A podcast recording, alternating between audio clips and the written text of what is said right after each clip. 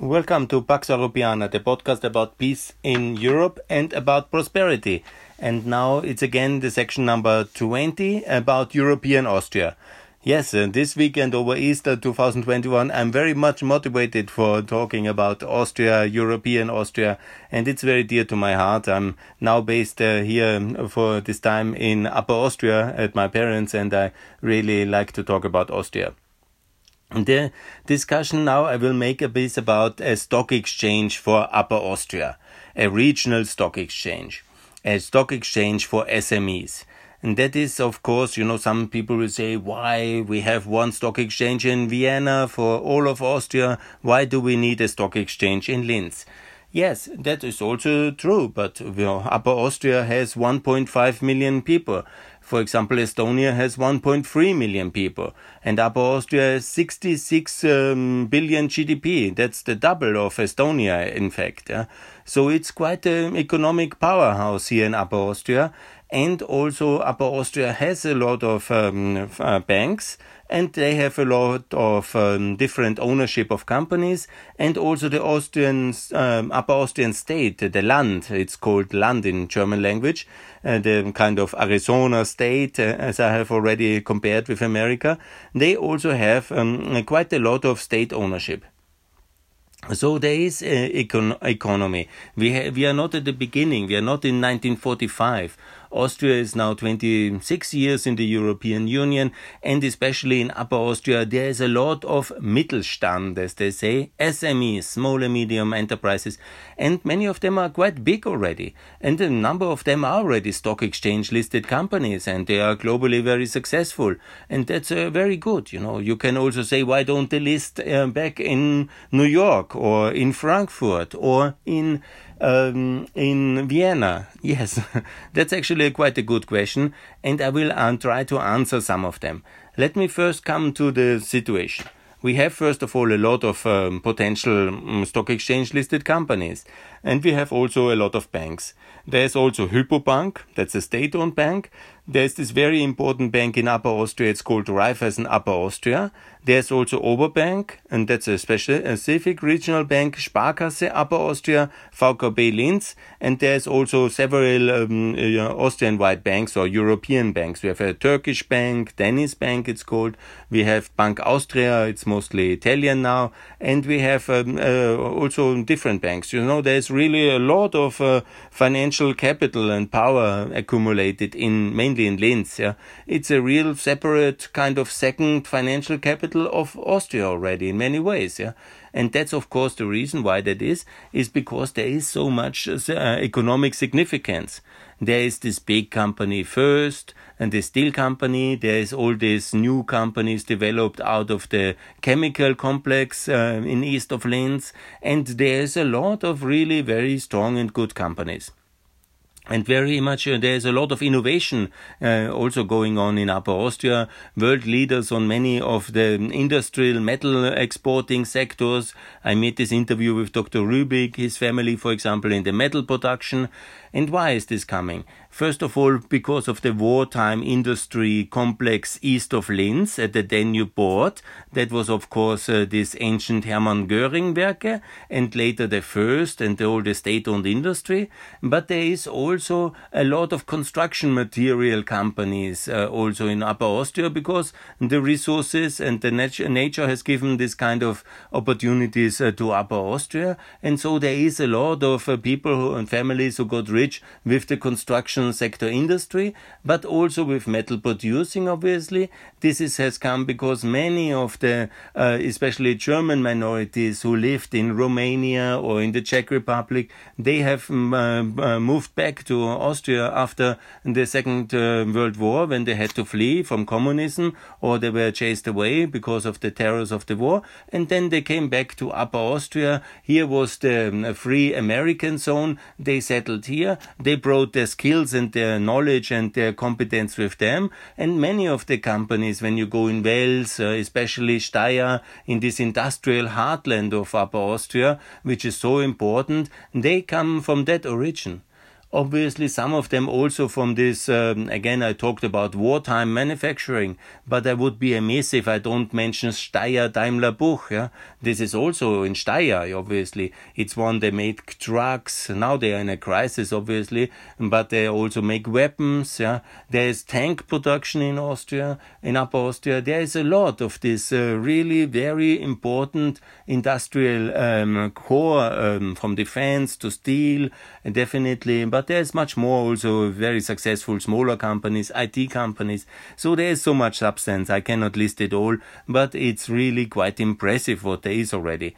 But what we have also, and I made a separate podcast, I don't have to repeat, we have also a lot of state owned companies, like the state owned energy company, we have Energie AG, and we have uh, these transport companies. Uh, we have a lot also owned by so-called Landesholding, like the energy company, like Ferngas, the gas holding, insurances. We have a lot of them in state hand, and so on and so on.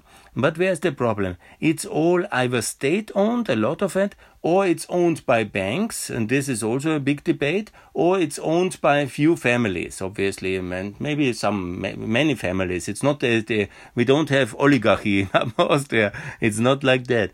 But obviously, we have this kind of industrial um, families. They have the assets.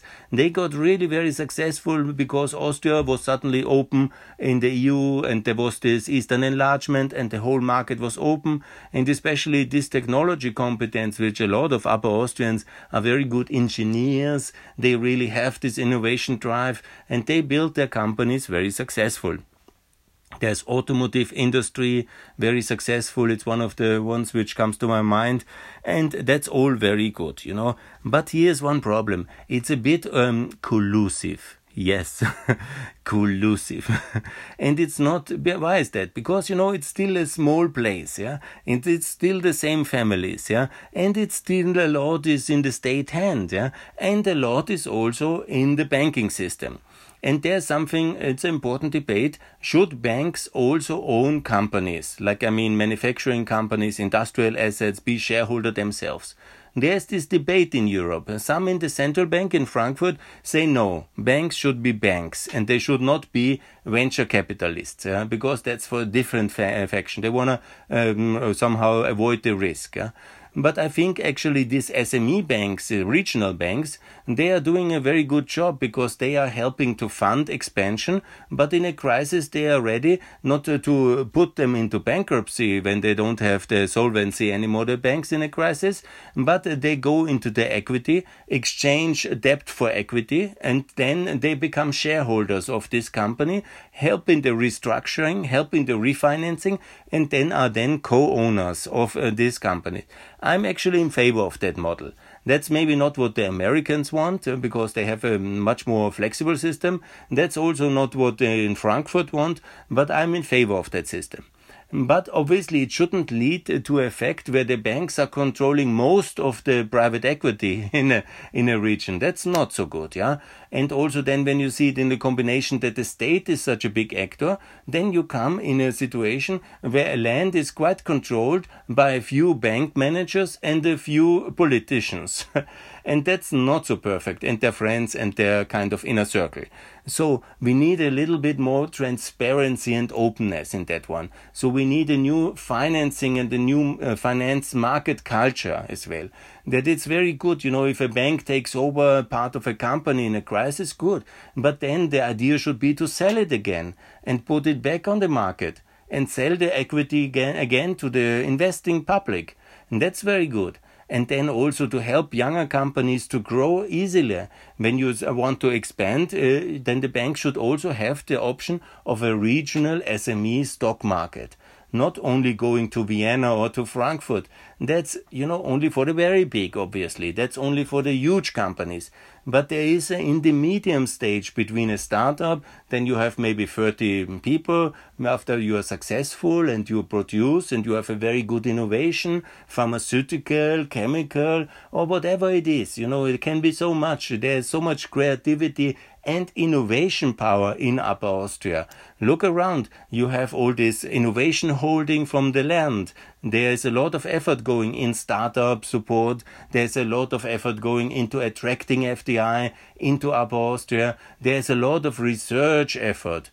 There's a huge uh, research efforts around the University of Linz, around the Hagenberg Technology Centers, about the many research centers which, for very specific industrial sectors of innovation, the land has initiated in order to help the businesses to focus on metallurgy or chemicals or pharmaceuticals the way, we are not as good as Bavaria on that one. We always have to be reasonable. We are not as good as Bavaria. We are not as good as Baden Württemberg, but we are quite good. So, what can be done? I think the best way would be to create a own regional stock exchange. It can be also co owned by the land. Why not? The land has 51%. The Landesholding uh, can own it. It's fine. The banks can take a share. It's also fine. Some insurances. That's completely fine. And how to revive this uh, stock exchange? I would call it SME. KMU Stock Exchange of Upper Austria. That's a perfect one. It can be in German, it's KMU, Klein and Mittel uh, Unternehmen, or it's SME, which I would prefer, but nevertheless.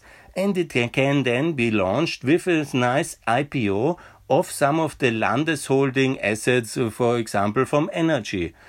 That would be quite easy. Some transport company, some of the other many hundreds of assets uh, in the real estate which are there. Maybe some of the Landes um, uh, real estate company can sell 20% or some of the local transport companies.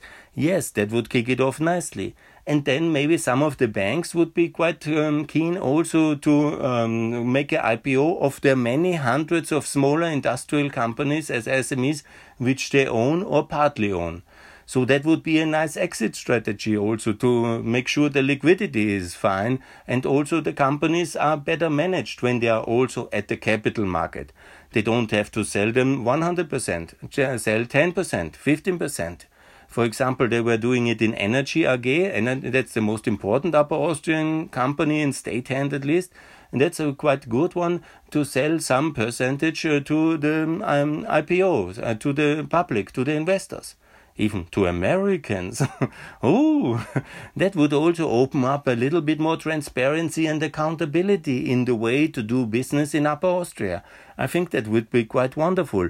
Collusion is not a long term successful business model because you deprive the consumer of the taxpayers of the potential full benefits of a market economy. And so that's not very good. And so I think such a regional uh, financial market, a SME stock exchange, would really somehow give some dynamic. It's also then open for companies from Czech Republic, from Germany, from Salzburg, you know, from Slovenia. It shouldn't be a monopoly only focused on Upper Austrian, but there should be also a consensus from the five, six people which basically run the Upper Austrian economy, the, the, key bank managers and uh, the, the governor. There should be a consensus to make this a success by adding some assets to it and making sure that uh, Upper Austria is the second most important, in a way, the financial capital of Austria. Would be good, yeah. Why to have everything in Vienna? Why to do everything in Vienna always, yeah? It's not necessary and it can be the innovation stock exchange if you like that term more. I like SME stock exchange, but it would be good. And I think the more I talk about it, the more I like the idea. And if you look, for example, Estonia, they are a small country, smaller than Upper Austria. They have only half the GDP, but they actually have a stock exchange, and then they did a regional stock exchange, and then they put a partnership with Nasdaq. Uh, so uh, that would be interesting. Why not then build a partnership or uh, from the start with an American Stock Exchange or with the London Stock Exchange? You know, or can be also the Frankfurt Stock Exchange, but compete a bit with the Vienna network because Vienna Stock Exchange has one network, and uh, that's good. Yeah, no, it's a nice stock exchange, but it's not the most dynamic financial market. True, many things you cannot change because we have all this socialist ideology against the equity market and against uh, with high taxation and you know making it as complicated as possible for companies to go um, to the public and also to make it very expensive everything. You know that you cannot change as Upper Austria obviously, but you can bring new partners. You can new, bring new partners from America, like the Estonians have done. And that would be quite a new level of access to a big pool of international expertise and funding. And that would be quite cool. Imagine how Upper Austria could look when there would be this window to the world, yeah? when there would be this kind of openness uh, suddenly with a stock exchange, of course, you know, regulated by Frankfurt, and a decent one with all the security for the consumers and investors provided. But wouldn't it be amazing? I think yes.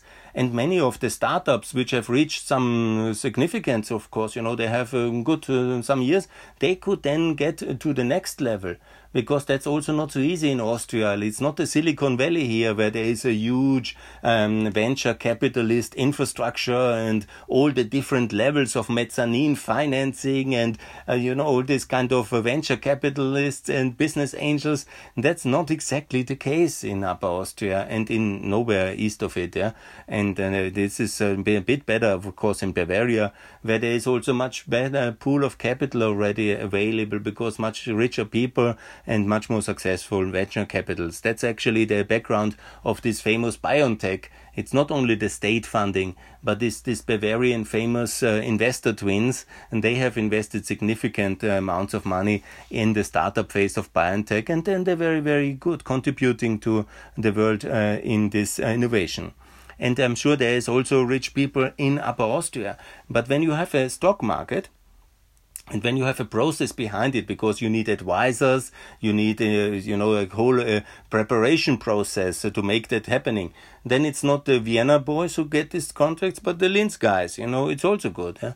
And then obviously, when this innovation infrastructure to prepare for venture capitalism is available in Linz much more, eh, with, eh, with the advisories of all these financial uh, houses, then obviously, then the capital of quite a lot of rich people in Upper Austria, it's easier to find the innovators because now you need information, you need connections, you need to know somebody. When you have a good idea, you're in the market, you need to tell it to the media, to find maybe some uncle has a good relation with some good guy who has money, and so it's working like this. You know, it's not so good when you have this information uh, transparency with a stock market and then you say we have this planned project we announce it we want to go to the ipo maybe there can be much more uh, uh, access uh, the uh, matching between capital and uh, the in innovators already in early stage and I think that would be good. And then also older people who don't want to assess the risk of a new innovation,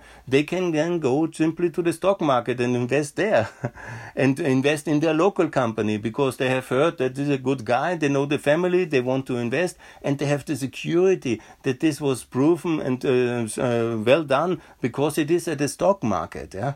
So that's a lot of advantages. I see only advantages go local, go SME, go for a stock market, and then lift uh, this collusive uh, situation of this very powerful um, financial sector we have in Upper Austria to a next level of transparency, accountability, and with it, the whole of Upper Austria, the consumers, the citizens, they come to a next level of prosperity because suddenly new jobs, new investment, they are attracted by this kind of window to the world. Yeah? Even, as I said, maybe with some Chicago Stock Exchange or the Nasdaq, you know, there can be, they, they do these things. They have done it in the north of Europe.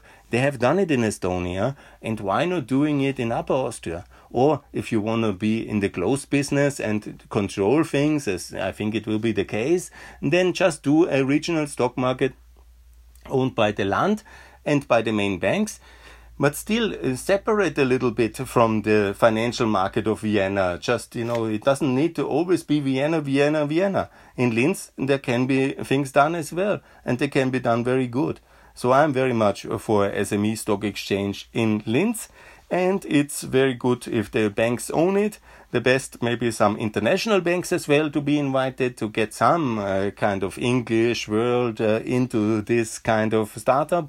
And then to get a consensus from the land to launch and uh, IPOs from some of the state ownership and also some of the banks to issue uh, to uh, get something uh, to get the, back the private sector into their um, holdings. Obviously, it's the private sector already, but you know, get a little bit, you know, fresh air into it, yeah, move a bit, yeah, and get out to the market. I think that would be really very good for Upper Austria and a new level of prosperity, absolutely achievable. And think what I said about the level of prosperity in Upper Bavaria. It would be extremely cool if Upper Austria would be as rich as Upper Bavaria. And there's quite a difference, you know, we are 25 30% behind and you know not to talk about the level of American prosperity. But why should we not be as rich as the Upper Bavarians here in Upper Austria? And one of the ways to get this done is to have a SME stock exchange market in Linz to be developed, and that's what I call for. Okay, for prosperity. Thanks a lot for listening. Bye.